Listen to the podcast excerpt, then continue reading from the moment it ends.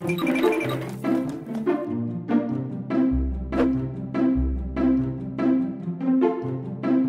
todo mundo.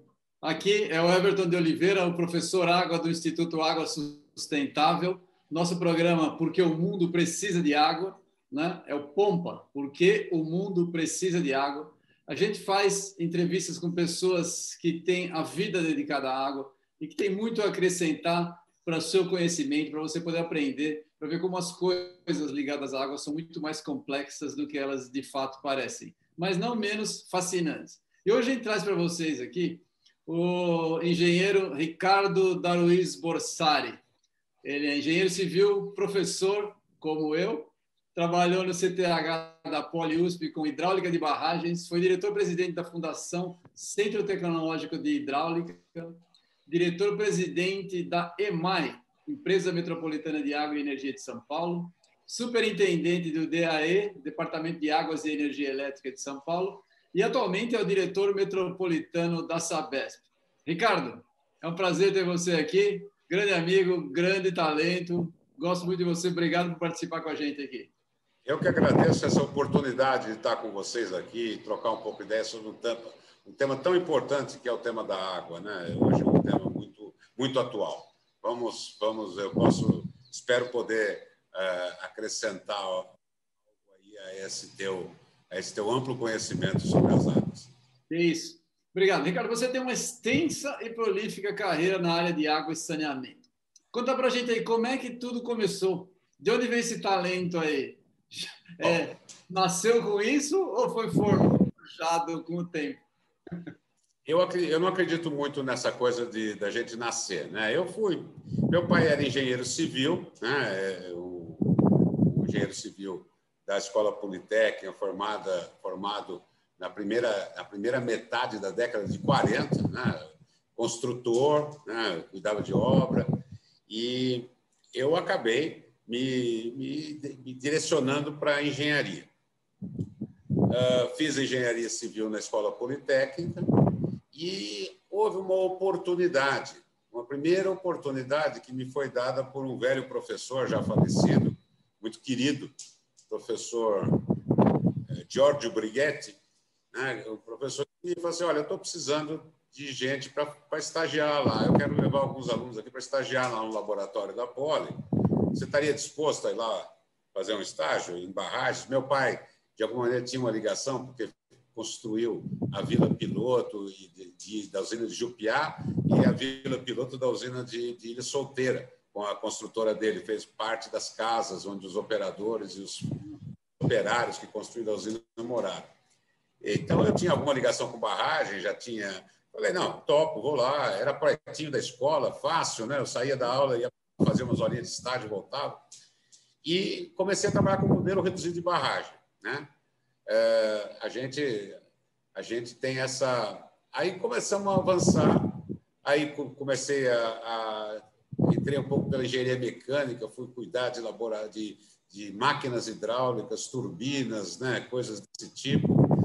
Depois fui mais para a área administrativa, porque para o laboratório se manter, nós precisamos criar uma fundação essa fundação captava projetos né, fora e internalizava esses projetos dentro do laboratório, executava os projetos e recebia, por isso contendo assim, podendo assim manter um grupo seleto de profissionais ali trabalhando na engenharia.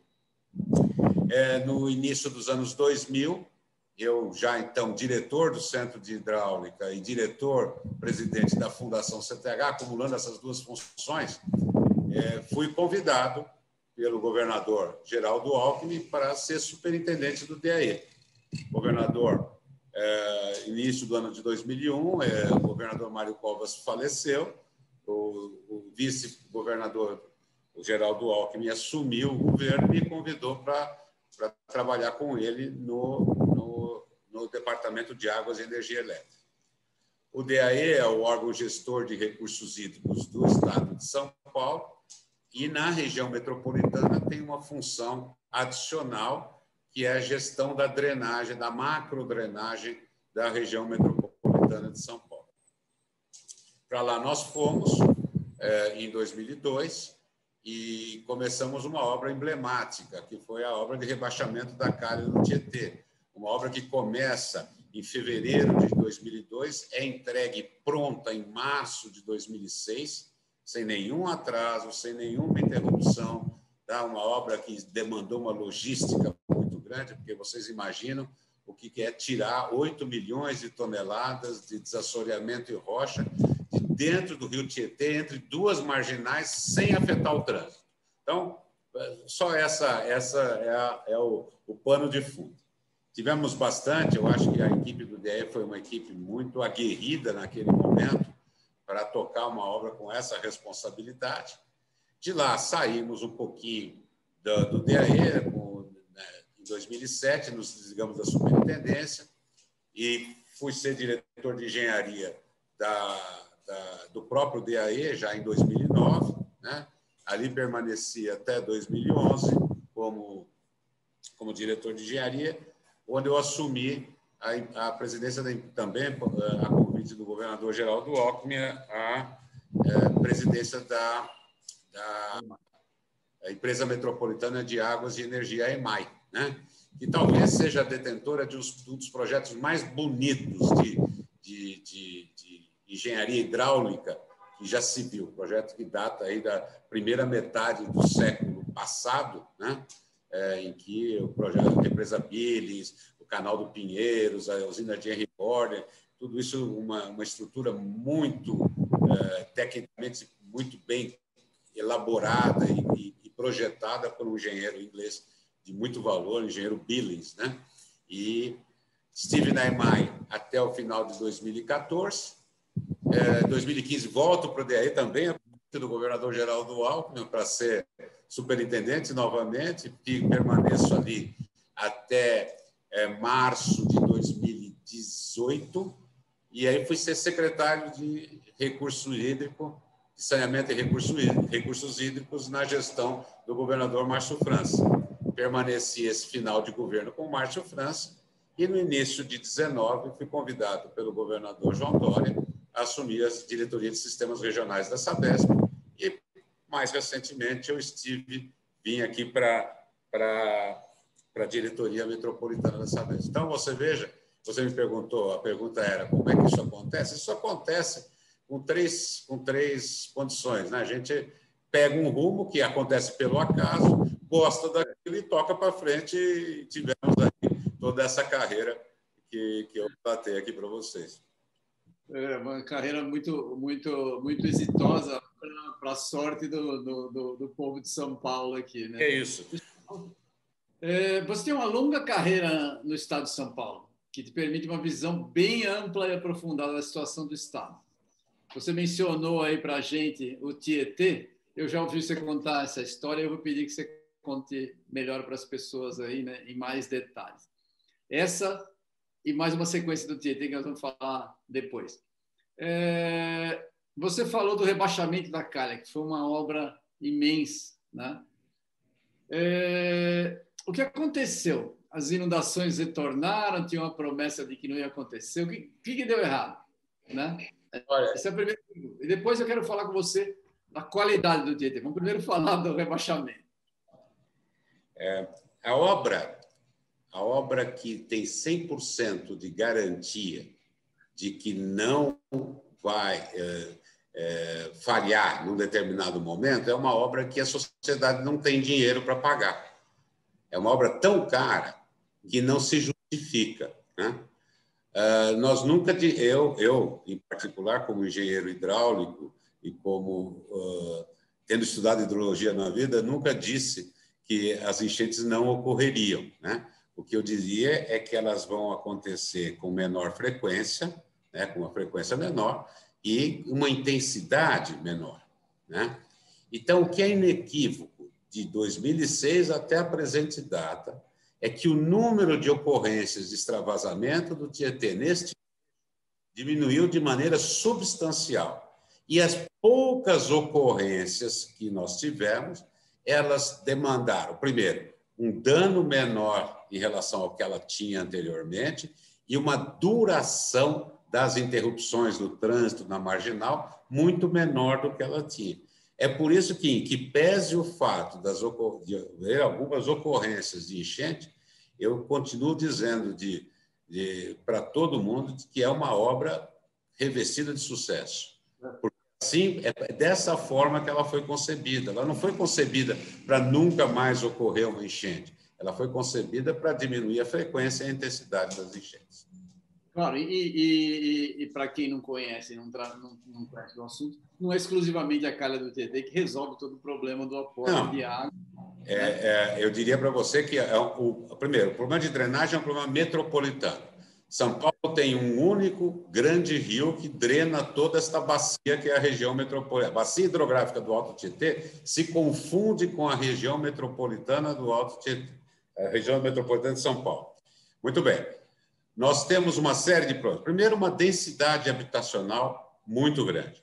Então, se você pegar uma foto de satélite de alta resolução hoje e, e, e, sair contando telhados, que nós fizemos esse trabalho quando fizemos alguns projetos de plano de macrodrenagem, contar telhadinho ali para ver a área impermeabilizada das bacias, nós chegamos a 99% de impermeabilização com tranquilidade. Quando isso ocorre, quando você tem uma região com esse nível de impermeabilização, aquela água que caía da chuva, que penetrava no solo e que percolava para os nossos rios e que demorava um tempo para começar a correr superficialmente, ela rapidamente aflui aos rios. Né? E, e, essa fluência rápida faz com que os volumes se, sejam muito maiores. Né? Você não tem aquela defasagem entre o instante que a chuva cai e a chegada dessa água no rio. É de imediato. Né? É o que nós tecnicamente chamamos de tempo de concentração na bacia. São tempos muito baixos. Muito baixos. É. Faz com que a gente tenha uma elevação muito grande dos picos de vazão né? e uma duração menor das nossas das nossas enchentes. Então, veja, é uma, um, e, uma, e um extravasamento mais rápido dos nossos rios. Então, este é o problema. É uma área totalmente impermeabilizado e drena muito rapidamente e os nossos canais não dão conta de ter extravasante. Daí, quando nós desenvolvemos no, no, no DAE os planos de macrodrenagem da região metropolitana da, da, da bacia do Alto Tietê, nós verificamos a necessidade de construção de reservatórios que pudessem amenizar esse impacto. Então, o que, que é o, o piscinão que a gente conhece vulgarmente, o reservatório de retenção vulgarmente conhecido como piscinão. Ele é uma reprodução artificial daquilo que a várzea do rio fazia. Tira as duas marginais do Tietê de, de, lá, né? Volta à margem do jeito que ela era, tá certo? Tira algumas casas e edifícios que nós construímos muito próximos do rio ali. Aquela é a várzea do Tietê, então ela amortecia essas enchentes e depois devagarzinho ia esvaziando novamente o rio. Como nós não temos isso, nós construímos piscinões que vão absorver esse excedente de água. Fizemos muitos, né? chegamos a fazer, é, nas minhas gestões pelo DAE, fizemos 26 piscinões né? na região metropolitana de São Paulo, principalmente na. São grandes obras, né?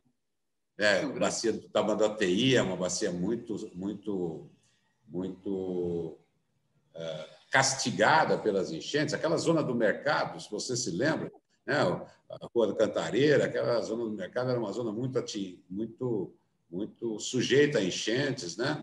Hoje, raramente isso acontece, já tivemos algumas, alguns episódios, mas muito menos frequentes do que já tivemos anteriormente. Então, eu acho que a gente arrumou uma forma de conviver, estamos tentando arrumar uma forma de conviver com as enchentes na, na, na, na região metropolitana. É, com, com, é, também vem a gente não pode deixar de, de, de, dizer que muito das nossas enchentes tem a ver com a questão da poluição difusa, né? com a ocupação das, das margens dos córregos, depois o pessoal joga lixo, tudo, a, a questão da microdrenagem da prefeitura, que, é, que é operada pela prefeitura, muito estressada na cidade de São Paulo, com muito acúmulo de lixo. Então, tudo isso contribui para essa para esse efeito que, que, que, são as enchentes e, e os alagamentos que a gente tem na cidade. Mas esse problema, ah, muitos dos que nos ouvem não conheceram a situação anterior, mas hoje esse é, a gente que tem uma perspectiva de mais alguns anos para trás, a situação hoje é uma situação muito melhor do que aqui. Muito melhor, sem dúvida. eu nasci e cresci na freguesia do Ó, ali próximo da ponte, eu sei muito bem o que, que era que é os efeitos das enchentes. Sempre, sempre. É um negócio comum. Mas essa é a resposta. As pessoas é, acham que a solução é definitiva. É o que você falou no começo, né? Você tem que fazer uma solução definitiva, mas não, não tem dinheiro para tanto. Vamos falar da qualidade do rio. Eu, eu, sei que você tem umas explicações muito legais. A Mônica Porto, que foi entrevistada pela gente, também deu uma, uma explicação bem interessante. Nós vamos conseguir ter o rio Tietê despoluído? E, uma, e um ponto, qual é a visão do DAE e agora você está na Sabesp? Qual a visão de um e de outro? Eu, eu, a, gente, a gente depende do lado da escrivaninha que a gente está, né? A gente tem... Mas eu acho que nesse caso aí as, as opiniões são concordantes, tá? Uh, nós temos uma, uh, uma cidade e uma região né, com ainda muitas deficiências na coleta e no tratamento de esgoto. Né? Deficiências que não têm muito a ver com a incapacidade de se fazer, mas tem muito a ver com a demanda por recursos. Você veja, o nosso país é um país que raramente experimenta 10 anos consecutivos de crescimento.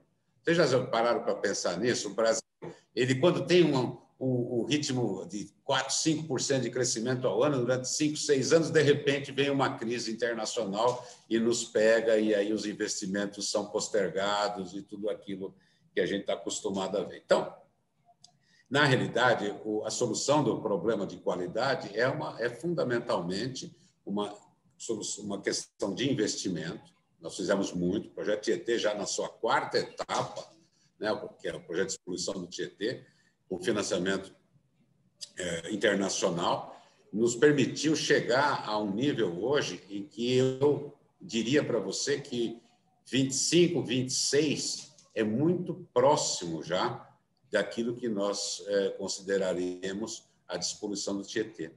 Nós tínhamos um problema grande, que era o município de Guarulhos, que estava poucos esgotos, Hoje nós já operamos Guarulhos, inclusive na questão de Guarulhos, inclusive na questão do esgoto, estamos fazendo fortes investimentos. Nós, a. Isso, fortes investimentos ali para poder tratar o esgoto de Guarulhos. Afinal de contas, ali nós temos 1,2 milhão de pessoas né, que ali residem, é o segundo maior município, só perde para a capital do estado. Então, acredito que. Próximo da cabeceira, para quem não é de São Paulo, né, só para explicar. Isso. E um outro aspecto muito interessante, que o pessoal costuma comparar o nosso esforço aqui com o que aconteceu em Paris, com o que aconteceu em Londres. Né? Você, nenhuma dessas duas cidades está na cabeceira do seu grande rio. Nós estamos a 80 quilômetros da cabeceira do Tietê. O Sena, Paris está numa porção intermediária do Sena, ou seja, a vazão média do Sena, quando chega, comparado com a vazão de esgoto produzida é muito próximo. Nós não. Nós aqui no período seco temos 8, 10 metros cúbicos por segundo de vazão tá? e 60 de esgoto. Então, despoluir o, o rio nesta condição não é, não é tão simples quanto, quanto foi em outras localidades. Mesmo assim, nós estamos chegando lá. Os nossos níveis de atendimento já estão muito, muito avançados, tá certo? Nós temos Estamos investindo agora num projeto que, que, que está na bacia do Alto Tietê, né, da bacia do Tietê, que é o projeto do Novo Pinheiros, e que nós estamos agora, conseguimos, em função da legislação federal que se alterou em, mil, em 2017, podendo entrar nas comunidades que têm os seus processos de regularização já iniciados, nós podemos entrar de imediato, nós não precisamos esperar a conclusão do processo de de regularização para poder entrar com infraestrutura. Então, estamos entrando com água, um programa que se chama Água Legal, né? é um programa em que a gente. Porque todo mundo se abastece de água, e fundamentalmente de água da Sabesp. Só que é tudo, tudo gato, né? Então, nós estamos transformando o gato numa ligação regular. E vocês não imaginam o efeito que isso tem na população. Porque você pode imaginar assim, essa população vai ter que começar a pagar uma conta de água. Mas ter uma conta de água para pagar é cidadania. Ele pode ir numa loja do comércio e fazer ali com aquela conta uma prova de endereço, ele pode fazer um crediário, ele pode comprar um bem ele pode virar cidadão. Ele não tem o endereço, ele não é cidadão. Tá certo? Ele não pode ter acesso a esse tipo de coisa. Então, o Água Legal é um programa vencedor. Hoje estamos com esse, estamos com esse programa do Se Liga na Rede. Se Liga na Rede é um apoio que a Sabesp e o governo do Estado de São Paulo dão às famílias em, em situação de pobreza para fazer a conexão com a rede de esgoto.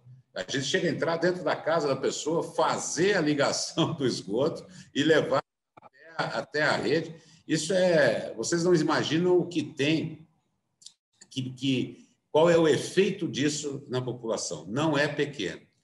Eu vou relatar aqui para vocês uma frase de uma senhora é, que estava aqui na bacia do Rio Pinheiros, onde nós estamos, numa comunidade do Rio Pinheiros, onde nós estamos coletando e afastando o esgoto, e ela dizia o seguinte: olha, depois de muitos anos, eu comecei a sentir de novo o cheiro da minha comida, né? Porque o cheiro do rio era tão forte que nós que eu não, que eu não conseguia se sentir. Hoje nós tivemos ontem nós tivemos uma grata notícia de na Foz do Córrego Ponte Baixa, lá pertinho da EMAI, lá na cabeceira do, do Pinheiros, ali perto da, da represa Biles, os alevinos já estão já estão chegando, né? Já estão peixe lá, tá? O córrego, ontem nós estamos com um DBO de 17 no córrego Ponte Baixa. Então são resultados que são muito promissores. E, e, essa nova perspectiva, quer dizer, qual era a perspectiva? A gente coleta todo o esgoto, né? E vamos tratar o rio. Por exemplo, início dos anos 90 se tomou a decisão de fazer a flotação no Pinheiros. Mas isso aí era, como diz o presidente da, da Sabesp, o professor Benedito Braga, era dar um antitérmico para o problema, né? e não um antibiótico para curar a infecção. Né? E o que nós estamos fazendo hoje é dar um antibiótico, porque estamos curando a, a, a causa que é o lançamento de esgoto nessas comunidades é, irregulares que nós temos ao longo do, do, de toda a bacia do Alto Tietê. Então, é, é, dessa forma que imaginamos. Estamos construindo obras gigantescas, né, grandes coletores e emissários de esgoto, que é ao longo, terminando ao longo do. Pinheiro já está pronto, estamos fazendo agora ao longo do Tietê, principalmente lá no, na Zona Leste. Isso tudo vai, vai, vai convergir rapidamente para uma grande, uma grande melhoria da qualidade da água do nosso Tietê. Muito legal, muito legal. E, mas e, e a despoluição do Pinheiro? Você mencionou, no, o, o governo está pro, uh, tá prometendo para o final do mandato né, do Dória. Não é algo muito ambicioso? Não é, não. Previsto? O prazo é pequeno, o prazo é apertado, mas aí eu tenho uma coisa interessante para contar para vocês. A forma como nós contratamos isso é, é, que é são os nossos, nós chamamos contratos de performance. Então, a empresa é contratada para fazer, por exemplo, 15 mil ligações de esgoto novas. Ela pode fazer mais.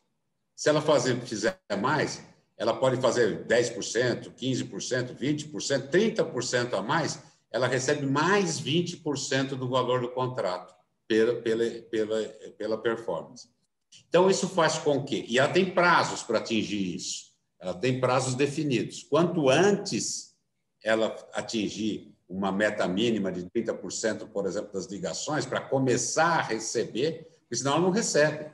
Então, ela tem interesse em fazer isso ocorrer de maneira mais célere, porque melhora muito a rentabilidade do contrato que ela tem conosco. Então, isso tudo, tá, nós, tínhamos, nós tínhamos um horizonte de 110 mil ligações para dezembro de 20, já batemos com 160 mil ligações. Tá? E esse ano aqui vamos ter uma meta auspiciosa de algo em torno de 250 mil ligações para nos aproximarmos das 520 mil que nós programamos para o final, final desse programa. Nós vamos, nós vamos tirar de dentro da bacia do Pinheiros 2,7 metros cúbicos por segundo de esgoto, que vai lá para a estação de Barueri e vai ser lá tratado. Então, é, é um projeto com prazo muito curto, mas com, com possibilidade real de ser realizado. Porque essa, essa mudança de concepção ela é determinante na velocidade com que a gente consegue avançar no tratamento esgoto. E a, a, a, como é que você faz a fiscalização dos contratos? É tranquilo? Porque você mede direto, né? Eu meço direto, a gente tem as ligações, as ligações são confirmadas. E agora, como é que a gente fiscaliza? A fiscalização é, é, é interessante Qual é o meu objetivo? É ter uma DBO abaixo de 30 na foz do córrego. Então, nós, a partir do momento ele fez as ligações, implantou aquilo que estava programado, ou até mais, tá? a gente começa um ano de monitoramento. Então, a gente começa a monitorar a qualidade do córrego ao longo de 12 meses. Atingiu a, o critério de performance, que é a DBO abaixo de 30, ele começa, então, a ser remunerado por cinco anos. Então, a Sabesp, nesse processo, ela não está colocando dinheiro à frente, ela não está pagando a obra. Ela paga o resultado. Ela paga o que se atingiu aquela meta. Então, é, é, é muito interessante, é uma mudança na forma de da gente contratar, é uma mudança, inclusive, da, na perspectiva das empresas, porque elas podem usar a sua engenharia para fazer melhor e, e mais rápido. E ser remunerada por isso e ser remunerado por isso, porque ninguém vive de venda. Né? Legal, legal. Uma pergunta que todo mundo fala assim, é, que todo mundo comenta, que, que fala se é lenda ou se é verdade, que não vale a pena para a companhia tratar esgoto, que o negócio é distribuir água, por isso que não se investe em esgoto. Isso é verdade? Não. É, principalmente quando você tem uma empresa cuja, cuja missão é a universalização do saneamento no estado de São Paulo né? nos municípios que ela opera, evidentemente. Né? A gente opera 370 e poucos municípios do estado de São Paulo. Então, a nossa, nossa missão é a universalização. E quem fala em universalizar uh, o saneamento não fala em, em, fornecer água potável, apenas fornecer água potável para as pessoas. Fala em fornecer água potável, coletar, afastar e tratar os esgotos sanitários. Até porque vamos, é, a gente depende dos rios para poder abastecer a nossa população. Se nós não cuidarmos bem dele, daqui a pouco não tem matéria-prima para continuar. Vai ter água, exatamente. Se vamos levar o pragmatismo no limite, o pragmatismo é este, tá? E a gente não pretende estar aqui por 10 anos, a gente pretende estar aqui por muitos anos. Então, acredito que ah, o tratamento de esgoto é, é nunca se investiu tanto em tratamento de esgoto como nós estamos investindo agora. É... Eu tenho uma pergunta para você, só para quem, quem não é exatamente da área e que está. Muitas pessoas assistem pedaços da entrevista, não assistem a entrevista inteira. Explica para as pessoas o que, que é 30 de DBO, porque tem gente que não sabe exatamente o que, que é. O que, que é a cara do Rio hoje? Então, hoje nós, estamos, hoje nós temos uma, uma demanda bioquímica de oxigênio para que ele possa oxidar a matéria orgânica que está presente na, na água, né? que chega a 80. Então, eu tenho 80, ela tem uma unidade. Né? 80 é um, é um parâmetro. Para isso aí implica que a gente tem muita matéria orgânica ainda no, na, misturada na água e que, portanto, eu demando uma quantidade grande de oxigênio para fazer a oxidação. Com 30, essa quantidade de, de matéria orgânica tem que estar muito diminuída. Então, é essa, é essa. Com 30, a gente não tem mais cheiro. Com 30 de DBO, a água não cheira, não tem cheiro. Tá? Com 30 de DBO, mais o desassoreamento da carne do Pinheiros, a água fica clara. Né? Então, você tem alguns ganhos que são ganhos muito, muito palpáveis por todos, né? que frequentam ali as margens do Pinheiros, na ciclovia.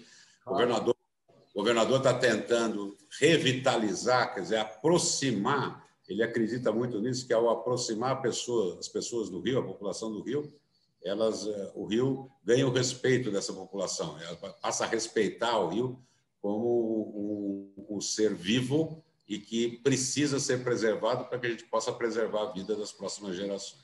É. É aquela história. O Rio já está morto, se eu jogar mais alguma coisa não faz diferença. Agora, se o Rio está ali... É, essa essa é, é, é, a, é, o quadro que a gente viveu durante muitos anos. Eu acho que hoje a consciência já existe. Está melhor. E eu acho que tem uma coisa bacana para sugerir aí ao pessoal que nos assiste, né? A gente tem algumas unidades de, de educação ambiental que nós construímos junto com essas obras do Pinheiros. Lá nos Avuvus, por exemplo, lá na, na Zona Sul, tem uma unidade muito bacana, uma série de trabalhos. Isso é um outro subproduto do trabalho do Pinheiros. A gente entra na comunidade, a gente consegue a adesão da comunidade, a gente contrata os funcionários para a execução das obras na comunidade, uma parte deles na comunidade. Ou seja, desde o início da obra, a comunidade passa a fazer parte integrante da solução do problema. E é, é, só quando você consegue fazer isso que você consegue dar sustentabilidade para esse programa ao longo do tempo. Né? Sem, não sem tem muito. Sem caminho cultural não funciona. Concordo perfeitamente. É. Agora, nós temos várias, várias dificuldades nesse projeto. Coletar o esgoto, nós vamos fazer. Tá? Levar tratamento, nós vamos levar. Tá? Nós temos a poluição difusa da cidade. Isso pode comprometer esses resultados, principalmente por exemplo, lixo, né? a lavagem da cidade durante as primeiras chuvas. Então, é preciso ter clareza de que isso também é um problema e que vai ser detectado com uma DBO talvez um pouco maior que 30 em determinados períodos, nas primeiras chuvas, por exemplo. Então, ah, uma parceria, e nós já temos uma parceria muito estreita com a Prefeitura de São Paulo, para fazer a limpeza dessas margens, retirar o lixo que está ali depositado, para que ele não aflua Pinheiros e não crie, não crie maiores problemas para a gente. Eu acho que isso é um, é um, é um, é um processo que nós vamos é, conseguir é, atingir. Mas essa questão da educação ambiental, do comprometimento das comunidades com o projeto, é fundamental para o seu sucesso. Legal. A gente está falando bastante de esgoto, né? a gente trabalhou junto numa causa né, da outorga eletrônica, que foi um, uma dificuldade, né? você foi um, um, um campeão no negócio de, de, de, ajudar a levar à frente uma demanda antiga, né? algo difícil de fazer. A pergunta é, é, será que a gente vai conseguir diminuir as captações clandestinas? Porque é, água, culturalmente, as pessoas tendem a esconder. É simples, o cara faz uma cultura lá para captação, para irrigação, ele tende a fazer uma captação clandestina, quer seja de um, de um córrego ou de, de, um poço. Né? É, vale a pena a gente investir nisso? Eu não tenho dúvida. Né? Primeiro, porque isso, isso aí é uma experiência mundial. Né? Você outorga o direito de uso da água, a água é um bem finito. Né? Nós estamos com a proporção de água doce para água salgada no planeta, a água doce é uma, uma pequena parte dela. E nós dependemos fundamentalmente dela para a sobrevivência é, da sociedade. Né? Então, o cuidar da água é, é, uma, é uma atividade que está muito, muito presente hoje na cabeça das pessoas. Né? Vamos ver um exemplo objetivo. A crise hídrica na região que nos atingiu aqui na região metropolitana nos anos de 14, 15 e 16. Você pode dizer, bom, a, resposta da população foi: nós, nós abastecemos tirando 13,5 metros cúbicos por segundo do sistema Cantareira, que deveria, nós deveríamos estar retirando 33. Ou seja, nós perdemos 20 metros cúbicos por segundo num montante de 70 e continuamos a abastecer as populações. Por quê? Porque elas reduziram muito o seu consumo. A, a população foi chamada e, chamada e incentivada a. Você lembra a história do ônus e do bônus, né? Lembro. mais do que uma determinada média e, e, e bônus para quem conseguia reduzir a sua, o seu consumo. Ela foi chamada e ela respondeu. Respondeu no apagão, respondeu na crise hídrica de 14, 15, 16, início dos anos 2000, com o apagão. A, a população respondeu, né? e ela responde desde que ela seja bem informada. Né? Desde que ela seja bem informada, que você apresente de forma clara o problema, a população responde. Então, acredito que também na questão da outorga, este entendimento, e ali ficou claro, né? Você se lembra, né, Everton, lá no Alto Tietê, com a questão da irrigação, né, em que muitos irrigantes se recusavam a fazer até a outorga porque teriam que pagar pelo uso dessa água. Você se lembra disso? Ah. E nós passamos muito ali. Né? Eu fui para o convencimento corpo a corpo com todas as instituições que, que, de alguma maneira, coordenavam aquele setor da economia, para dizer: olha, é, o custo é tão baixo que não vale a pena a, sobrevivência da tua atividade econômica é, é, é, função disso, é função de você poder otorgar de maneira correta. Aí eu acho que houve um, uma grande mudança na visão que as pessoas, que a sociedade teve da outorga, que nos propiciou aquele, aquele momento que eu reputo importante e que a gente conseguiu é, demolir é, um, um, caráter, ou, ou, ou, diminuir o caráter cartorial da torta, e que era o importante era você saber o, a vazão e o ponto onde estava e se a documentação estava toda correta, se a pessoa ali podia podia fazer determinadas é, podia podia pedir uma outorga porque era proprietário, porque era redatário, e eu precisava saber como é que era o contrato e assim, o que que nos interessa? O que, que interessa para o gestor de recurso hídrico? Saber se aquela captação provou, qual é o impacto daquela captação no curso d'água e na bacia onde esse curso d'água está. Quando nós fizemos isso, nós reduzimos a 10% todo o volume de informações que era necessário para eh, a concessão de motorga. Você acompanha isso na área de cargas de, de, de, de né? Você sabe o que, que nós facilitamos na, na. Eu não acho errado a gente explorar a água subterrânea. Eu só acho que a gente tem que explorar com determinados critérios para para que não aconteça o que aconteceu aqui no Jurubatuba, claro. Região metropolitana de São Paulo, o que não acontece em Ribeirão Preto, com a superexploração do aquífero. Né? Falta água em várias regiões que são hoje abastecidas por poços. Então, é preciso ter critérios para a concessão da outorga. E isso eu acho que nós preservamos dentro dessa nova visão é, do processo de outorga que implementamos no DEI. É, eu, eu, eu, concordo com você, concordo com você. Essas captações clandestinas são, são um mal. As pessoas têm um receio, principalmente, o primeiro receio é pagar, você mencionou, pagar, embora o valor seja... Irrisório. Né? Mas a, a, manutenção de posto não é tão baixa assim quanto o valor da outorga. Isso. Tem umas regras que são super exigentes para postos, que nem precisaria, talvez, ao meu ver, mas é uma discussão, não é para agora. É. Mas eu acho, sim, a gente tem, tem uma necessidade, tem uma discussão interessante que não, não cabe agora para você na Sabesp, mas é importante quando você estava no DAE, por exemplo. A ideia de usar os aquíferos como reservatórios de água. A gente precisa, vai precisar armazenar mais água. E não dá para armazenar em superfície, não tem como. Em lugar, então, vários lugares do mundo, a Índia, por necessidade absoluta, já está fazendo isso, porque eles já estão.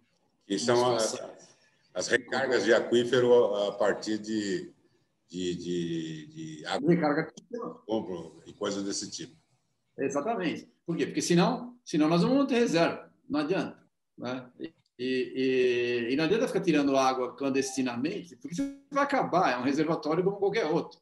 Por isso que a outorga é importante. É uma questão de cidadania, mais do que qualquer outra coisa. Né? Você vai aquela história, secou aprofunda o, o poço, né? História, só que acaba. Nossa, e quantas vezes isso não acontece? Né? E acontece. atrás do papel lá para saber se o cara se o cara tinha feito e o cara metia uma bomba lá puxava muito mais não é isso essa que é, essa... é, o, é o padrão é o padrão então você veja eu acho que é, a sociedade tem avançado muito eu sou sou muito otimista eu acho que a gente talvez não com a velocidade com que gostaríamos, mas estamos avançando nesse entendimento da importância da outorga, da gestão do recurso hídrico, a organização da sociedade nos comitês de bacia. Tem muitos defeitos ainda, mas tem muitas qualidades. Né? Hoje trouxe a discussão do problema da água para, para a agenda da sociedade. Né? Então, hoje você vê, começando lá na bacia do PCJ, a qualidade das discussões que são ali são ali estabelecidas, né? Eu, eu vejo isso como uma como uma como um grande avanço, tá? Isso começa no início dos anos 90 e com o São Paulo mais uma vez pioneiro no Brasil com a Lei Estadual de Recursos Hídricos, que foi base para a construção da legislação federal posteriormente, né? País tão rico em água, né? e com tão, é. tão, tão mal distribuída. Agora, só um dado para os nossos, nossos eh, quem nos assiste ter uma ideia. Se você dividir a disponibilidade hídrica da região metropolitana de São Paulo pelo número de habitantes, aqui a gente tem um índice per capita inferior ao semiárido nordestino. Para você ter uma, uma, uma dimensão do que é fazer gestão de água numa região tão densamente povoada como, como a, a região. É, Essas coisas são difíceis de enxergar. Mas você falando, você estava falando de um ponto que está trabalhando. Um dos focos que eu estou fazendo nessa entrevista com você, fiz com várias pessoas. A gente tem um trabalho do Instituto Água Sustentável. A ideia é fazer, de fato, difusão de informação em relação à água, porque eu trabalho com isso há um tempão, você sabe disso. E uma das coisas que a gente vê é difícil permear a informação para a população em geral. Então a gente faz nas entrevistas a gente consegue atingir um grupo de pessoas mais bem informadas que tem informação em relação a isso, mas que, que traz são capazes de ir passando essa informação adiante. Mas a gente tem alguns trabalhos do o professor Água é isso, é na verdade fazer alguns vídeos, fazer entrevista com crianças. A gente tem um trabalho grande em rede social, exatamente para a gente trazer é, e manter na mente das pessoas a ideia de cuidar da água. A gente tem, você citou o exemplo claro da, da, da, época que a gente teve da estiagem aqui em São Paulo, né? foi uma época que todo mundo se mobilizou, mas a mobilização tende a arrefecer depois que passa aquele momento de pico, as pessoas se esquecem, porque abriu a torneira, tem água, né? que é o, o a Sabesp funciona e as pessoas tendem a, a não cuidar mais disso. Mas a gente vai precisar pensar água daqui para frente muito mais seriamente. Porque se a gente melhorar a condição da população, vai usar mais água. Tem muito o que discutir. Precisa de mais água com o desenvolvimento. Mais água ou usar melhor? As duas coisas. As duas. Usar melhor, usar melhor é muito difícil. Você sabe disso. É muito difícil, porque requer conhecimento e requer o que eu falo assim, é um conhecimento, não só conhecimento, requer um princípio ético de uso de água. Você pensar o, o dano que você pode causar em usar água demais. E isso a gente não tem. Então, a gente não tem. Hoje fala-se muito de influencer digital. Não tem influencer digital falando de água. Não existe isso. Não existe, existe uma campanha quando a Sabesp investe, funciona. É uma empresa grande. Mas não tem como princípio. Tem algumas coisas em escola, aqui e ali, você não tem como princípio generalizar. Então, a nossa ideia era fazer um trabalho nesse sentido, esse é o trabalho do, do, do Instituto. A gente tentar generalizar esses, esses conceitos da ética da água. E aí a gente passa a ter menos problema de, de lançamento de coisas no rio, né? De, de, o custo para a sociedade como um todo é menor. Né? Aí vem a próxima pergunta que a gente tinha aqui, que é até que ponto a política e a politicagem promovem avanços ou atrapalham a gestão dos recursos hídricos no Brasil? Você já viveu muito as duas coisas, você tem uma carreira grande dentro do governo. Uh, até que ponto você pode responder essa pergunta? É, não, não é uma pergunta, não é difícil, não. Eu acho que essa, quando a gente fala de política, é, no conceito mais, maior da política, quer dizer, eu acho que ela é o grande, é, é, é seria a grande força motriz para desenvolvimento de ações desse tipo. Eu não tenho dúvida. Tá? Eu acho, por exemplo, eu vivi esses tantos anos do governo, de governo, governos aqui no Estado de São Paulo, fundamentalmente de, é, de um partido político como o PSDB e, e eventualmente entremeado aí com pequenos períodos de em que esta continuidade trouxe grandes avanços, né? Esta visão é, o governador Geraldo Alckmin é, era uma pessoa, e o governador Mário Covas, antes dele, pessoas que tinham grande preocupação com essa questão, como era o governador Serra, como foi, era o governador Serra, como é atualmente o, o, o governador João Dória, com o projeto Pinheiros, é, uma, é revolucionário sobre, sobre esses aspectos da gestão da água. Muito preocupado com a sustentabilidade, preocupado com a perenização de um processo de melhoria de qualidade que é fundamental. Então, eu, eu acredito que o grande, o grande, a grande força motriz da sociedade é a necessidade. Né? É, enquanto o bem é abundante, o bem é disponível, é, fica muito difícil a gente fazer esse convencimento. Mas há sinais muito claros você veja, nós tivemos a, a, a crise hídrica de 2014, 15 e 16. Fizemos uma série de obras que, no momento, nós considerávamos obras de segurança hídrica. O que é uma obra de segurança hídrica? É aquela obra que, em determinados períodos, ela é acionada para porque eu estou com escassez. Nós estamos acionando essas obras todo ano para garantir o abastecimento. Ela deixou de ser uma obra de segurança hídrica para ser uma obra de produção de água. Então, veja, a, a, as pessoas vão acabar se dando é, conta de que esse problema, elas já se dão muito mais do que se davam há 20 anos atrás, hoje já tem uma consciência muito maior com relação a essa questão da água, e eu acho que isso é um processo. É um processo. A política é importante quando ela direciona de maneira adequada esse processo. É aí que ela entra. Tá? O processo nasce na necessidade e a, e a política viabiliza a solução de forma adequada. Então, se eu não acreditasse na política, se eu não acreditasse na democracia, se eu não acreditasse que a sociedade tem capacidade de entender isso, tá? É, eu digo aí quando eu vou ir, ir, inaugurar as minhas obrinhas no interior, né? Eu diria que então um dia eu cheguei lá em Onda Verde, 600 ligações de esgoto, alguma coisa dessa dessa natureza, um pequeno núcleo isolado de uma cidade. Que eu diria, eu dizia uma coisa muito sincera, que o dia que eu não me indignasse mais quando eu visse eu eu, eu tivesse conhecimento de que alguém tinha esgoto no pé, eu podia pegar minha mala e ir para casa, tá certo? Eu não tinha mais nada para fazer, tá? É, a gente tem que continuar se indignando com esses processos, a gente tem que continuar pressionando para que essas soluções ou esta política se estabeleça, mas a gente tem que ter clareza de que, puxa, as coisas mudaram, nós estamos muito melhor do que estávamos há 20 anos atrás, tá?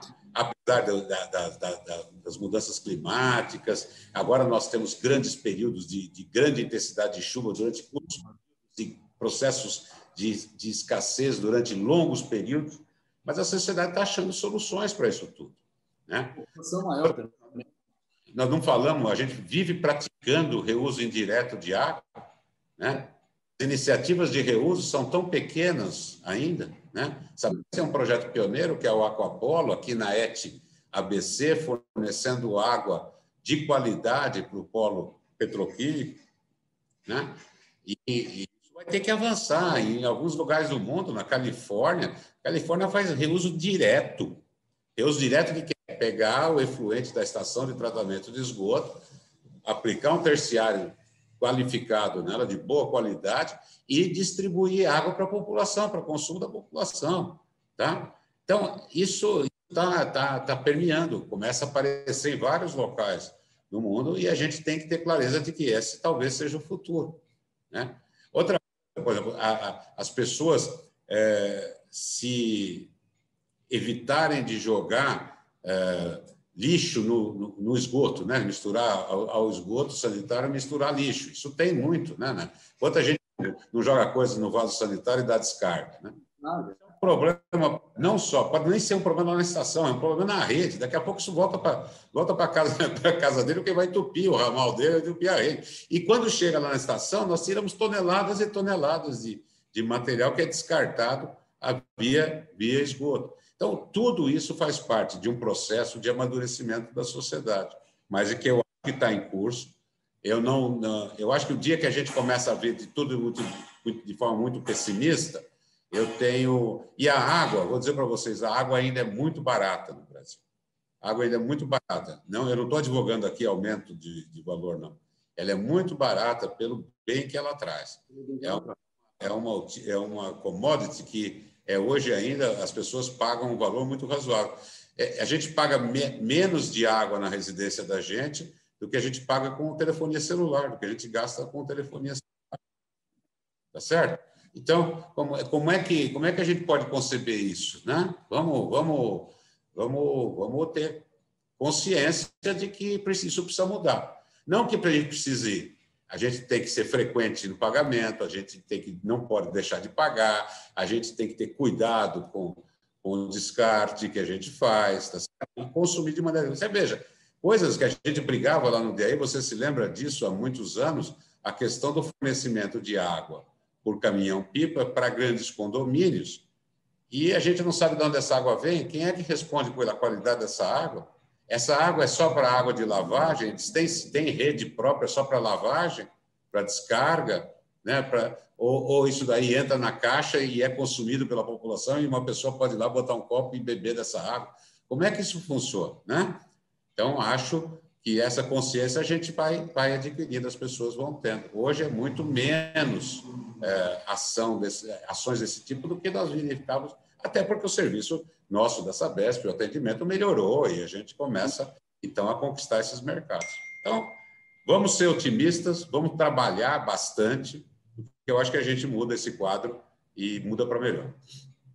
Beleza. É, deixa eu fazer uma pergunta aqui. Você trabalhou, só para a gente saber, qual a diferença, a diferença fundamental entre, entre estar no DAE, do outro lado da, da escrivaninha você falou, você tá Olha, e pensando, pensando como DAE avaliando e avaliando a Sabesp aí, que mudança você acha que poderia ser promovida na gestão para melhorar a experiência do eu usuário? Tenho, eu acho que o, o a gente, quando está num lugar ou está no outro, tem sempre muitas críticas a fazer à atuação de um e de outro. Né? A gente, as pessoas, o ser humano é, é pródigo nesse, em, em, ter, em ter opinião a respeito de tudo. Né? Falar, falar é barato. Eu né? acho que o melhor jeito de saber isso é ter estado em vários lugares e ter e podido ver a realidade. É evidente que quando eu era é, superintendente do DEI, eu tinha críticas em relação à atuação da Sabesp, mas eu não conseguia vivenciar os problemas que estavam ali embutidos para que aquelas reações ou para aquelas ações da Sabesp ocorressem. E da mesma forma, os meus colegas da Sabesp me criticavam muito como superintendente do DIAE, porque também não tinham a menor noção do que é aquilo. Então, eu acho que hoje, é, se a gente pode ter alguma contribuição, nesse, é, dado alguma contribuição, e aí eu incluo a minha pessoa, incluo o professor Braga, que também já esteve em vários, em várias, a professora Mônica, né? Doutor Alceu, que também já foi sobre a nossa, a nossa diretoria, todos são é, ou passaram são oriundos do DEI. Você já percebeu isso aí? Eu vi, eu vi isso. O foi superintendente do DEI. A Mônica foi funcionária do DEI. O Braga foi funcionário do DEI. Eu fui funcionário do DEI. Ou seja, se existe uma possibilidade de construção de uma operação conjunta dessas duas entidades, é agora. É agora. Eu também e... acho. Mais do que isso, também é um pessoal com, com gabarito técnico. Todo mundo. Isso estudou o assunto a vida inteira, não é o pessoal que está ali. Né? Eu acho que isso é, isso é, isso é, é importante. Eu acho que essa vivência dos dois lados da, da mesa, né, da escrivaninha, você está de um lado e está de outro, está do lado do cara que assina a outorga e está do lado também do cara que recebe aquela outorga com aquelas restrições que estão ali estabelecidas. Eu acho que essa vivência é, é uma vivência muito importante. Eu acho que hoje nós estamos no relacionamento, tendo um bom relacionamento com o DAE, eu acho que a gente tem feito conquistas aí, e aí muito presente na questão do projeto Pinheiros, tá? com, com a liberação das nossas das autorizações todas, com o desassoreamento do próprio Pinheiros, que o DEI está fazendo agora. Então, eu acho que é um grande momento, momento interessante que a gente está vivendo, que a gente vai precisar depois refletir bastante para dar o devido valor né, a esse momento que estamos vivendo. E então, eu, eu, eu, não, eu não posso ter, eu não posso fazer críticas, não quero fazer críticas, não acho que deva fazer críticas. Eu acho que é só uma questão de entendimento e de informação que a gente tem em determinados momentos da carreira para poder tomar determinadas decisões, né? Verdade. Escuta, é, fala da, de todo mundo ser técnico, é, além da formação técnica, quais as habilidades que o gestor, gestor público precisa ter para não se acomodar eu vejo que você, você está sempre. Mas você só, você só pula para resolver problema, né? Você, você muda de um cargo para. Eu costumo falar que depois que a gente vira diretor, Everton, a gente não sabe fazer mais nada, né? A gente só, só sabe mandar, não é isso? Então, eu já estou muito tempo em cargo de direção, então eu não sei, eu não sei exatamente o que eu sei fazer, né? Eu, mas eu acho que a característica, assim, primeiro, se cercar de gente boa, né? é, é, essa, essa é uma, uma, o administrador, de uma maneira, seja público ou privado, que não traz aquele que é o melhor para perto de si, porque isso pode comprometer a situação dele próprio, tem uma visão muito pequena do processo, muito acanhada. Então, se gente competente, eu acho que essa é a primeira. Isso em qualquer nível. Quer dizer, um governador que monta um secretariado tem que se cercar de gente competente. Ele não pode fazer só pelo, pela composição política, nada disso. Acho que essa é a primeira característica. Você é um bom gestor de pessoas, né? o gestor, a gente tem no, a atividade pública é uma atividade em que você convive com muita gente, quer como é, com a sociedade. Então, eu, por exemplo, como superintendente aí, eu tinha que conviver com prefeitos, com vereadores, com o cliente, que meu cliente era o cara que ia ser otorgado lá. Né? Então, eu tenho que ter uma habilidade na construção de, uma, de um relacionamento que possa convergir para coisas importantes. Então, acho que é, fazer gestão de pessoas de maneira adequada e saber lidar com os lados, com, as visões opostas dos problemas, é uma característica muito importante para o gestor público. O resto é corolário, né? honestidade, é, é, trabalho, competência, isso é corolário. Mas eu acho que aquelas que me saltam aqui como... As outras são, você tem obrigação, né? vamos dizer, aquela que diferencia uh, uns dos outros são essas que eu te, que eu te citei agora. É, é verdade. E, uma, e essa capacidade de escolha é, é, fácil falar, não é assim simples de fazer. Não né? é, tem, não é. Não é um negócio Às vezes você, tem um técnico, né? Você tem um técnico espetacular, mas que não consegue reunir três pessoas em torno dele para montar uma equipe. Então, é isso que você precisa? E se o dia que você perder aquele técnico espetacular, você faz como? É, você não criou ninguém lá para substituir. Então, eu acho que a gente. Eu nunca entrei num lugar e saí mudando pessoas. Mas nunca fiz isso. Você me acompanhou a vida inteira. Realmente eu fiz isso. Tá? Só fiz depois de ter analisado muito, de ter visto muito, de ter ponderado bastante, porque também acho isso. Eu acho que dar oportunidade. Todos têm um valor. Muitas vezes a pessoa tá em, tem um mau desempenho porque não está colocada no lugar adequado. Posta no lugar adequado, ela se, se, se mostra. Eu tenho um recente, eu não vou citar nomes, mas eu peguei, na Sabesp tem diretor e embaixo diretor são superintendentes. Eu fiz uma mudança de, super, de superintendente e coloquei ele para desenvolver um projeto específico, que era a paixão da vida dele. Ele sempre trabalhou com isso e foi fazer administração num cargo de superintendente.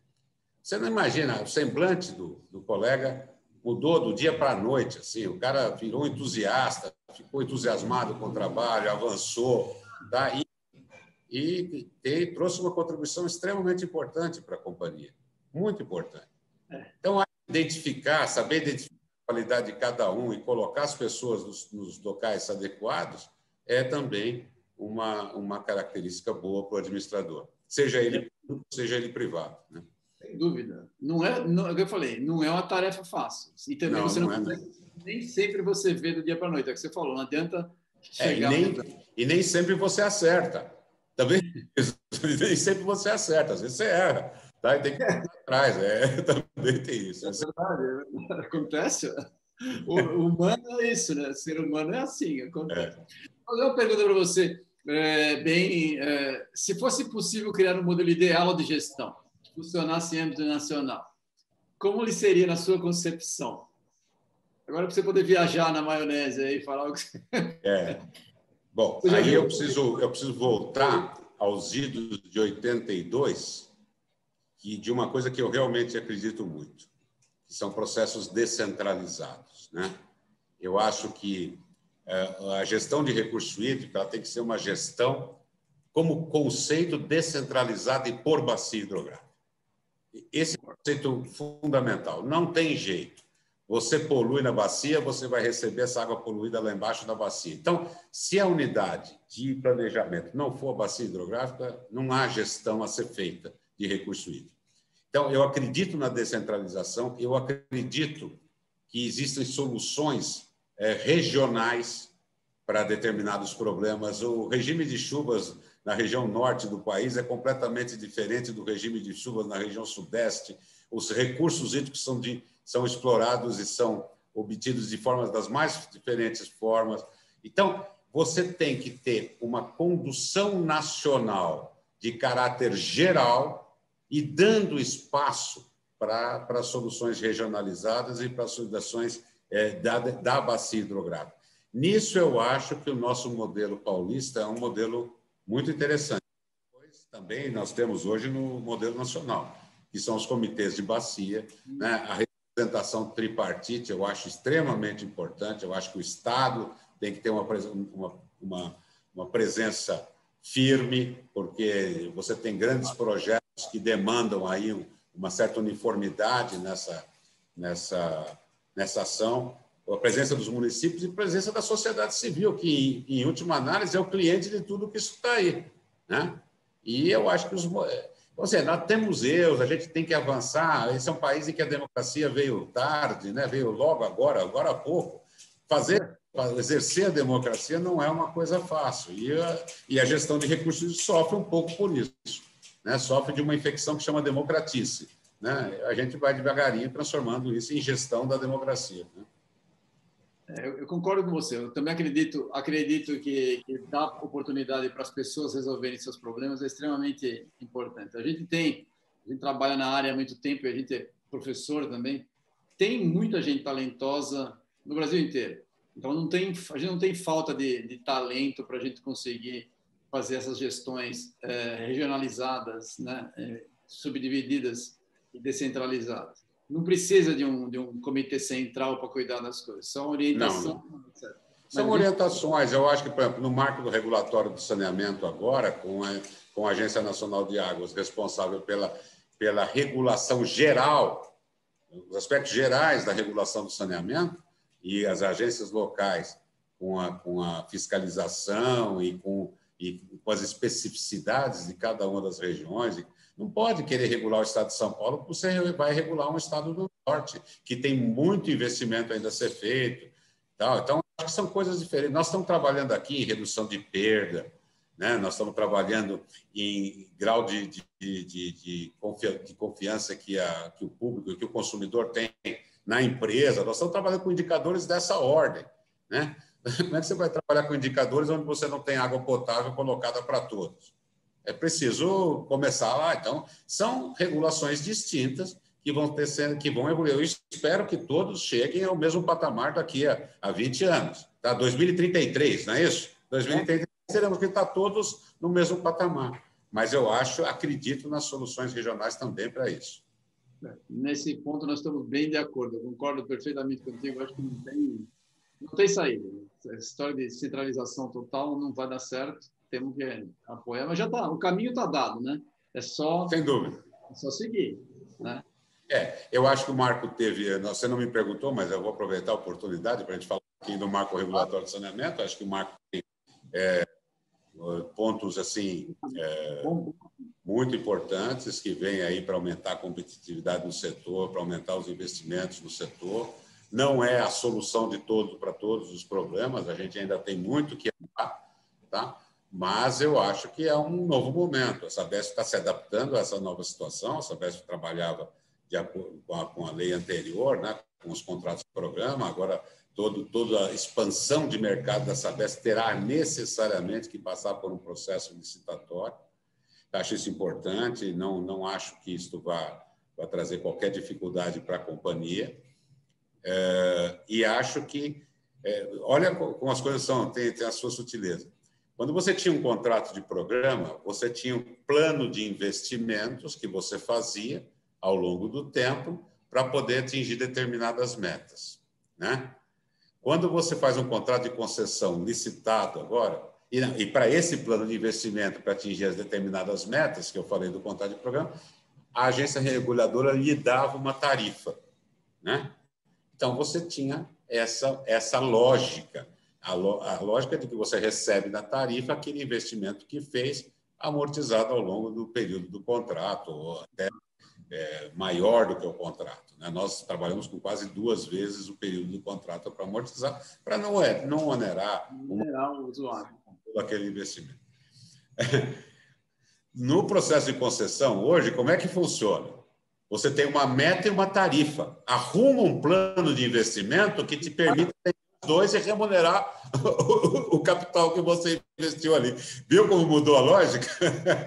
Ou seja, a tendência é que tenhamos é, a paridade de tarifas, né, processos de investimento mais, muito mais seletivos do que tínhamos anteriormente. Né? Então, isso também precisa ser olhado com cuidado, né? porque aí atender uma comunidade mais distante, com um sistema isolado e tal, tem lá uma viabilidade econômica que não necessariamente é a mesma do centro, da sede do município. Então, tudo isso nós vamos ter que é, passar aí, na minha opinião, cinco, seis anos até regular isso de maneira adequada e aprender a conviver com essa nova realidade. É, na verdade, a gente teve uma entrevista com o, com o Vladimir Ribeiro, que é um advogado da área conhecido, você deve conhecer ele, explicou bem isso, inclusive da, da, formação da, da nova lei, né? E é isso, você faz arranjos, são arranjos políticos, então cada um faz puxando um pouquinho a sardinha e, e o que sai é um resultado que tende a agradar, né? desagrada alguns, desagrada outros. Ele não é. Ele até dá um exemplo da, da, da, da, primeira lei que foi feita na época dos militares. O cara sentou, escreveu, ela está redondinha, né? Porque tudo foi pensado com poucas cabeças e não teve que agradar todo mundo. Agora você é, é exatamente o que está falando tem algumas coisas que foram pensadas e elas vão ser ajustadas à medida que, for, que forem sendo testadas. Tem, é, e tem muita coisa a ser regulamentada ainda. Isso. Nem regulamentação nós temos. Quais são os indicadores que nós vamos ter que perseguir? Né? Como é que a ANA vai aferir esse indicador? Como é que isso vai ser feito?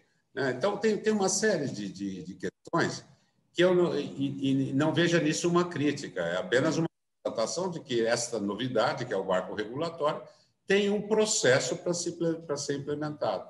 E eu, eu, realmente acredito que a gente vai conseguir é, é, operar também nesse, nesse novo modelo. Né? A nós estamos empenhados em preparar a companhia para esse novo para esse novo cenário que se estabelece aí. Tá bom. Bom, beleza. Uh, Ricardo, o papo está excelente aqui, mas já está está no nosso horário aqui. Tá bom, você poder fazer suas considerações finais, por favor? É um prazer sempre falar com você. Sempre aprendo muito. É. Uh, já falei, eu sou eu sou suspeito porque eu, eu, eu sou seu fã, né? Gosto da, das suas explicações. Então, é, por favor, faça suas considerações finais. Então, eu queria primeiro parabenizar o Instituto e você, Everton, pela, pela iniciativa. Eu acho que são iniciativas desse, desse esse padrão que contribuem para a montagem desta consciência coletiva que nós almejamos, né? que a gente, a gente sonha com ela. Então, você, como um sonhador com o pé na terra, que é, né? eu, eu sei disso, você sonha e tenta transformar isso em, em realidade, e essa é uma iniciativa muito meritória. Meus parabéns, você está tá, é, tá na linha certa. Né? Informar é o melhor é a melhor arma que nós temos para conseguir atingir os objetivos da sustentabilidade, de ter uma, uma sociedade que cuide do, do, seu meio ambiente, ter uma sociedade que se preocupa com os outros. Informação é fundamental. Então, é, também estou muito contente em poder, de alguma maneira, ainda que de maneira é,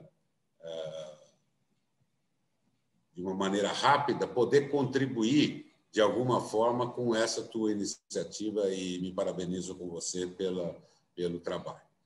E dizer que a gente tem que continuar lutando, né? não tem muito jeito. É trabalhar, trabalhar, trabalhar e trabalhar. Né? Essas que são as, as quatro palavrinhas aí para a gente ter uma sociedade melhor lá na frente, né?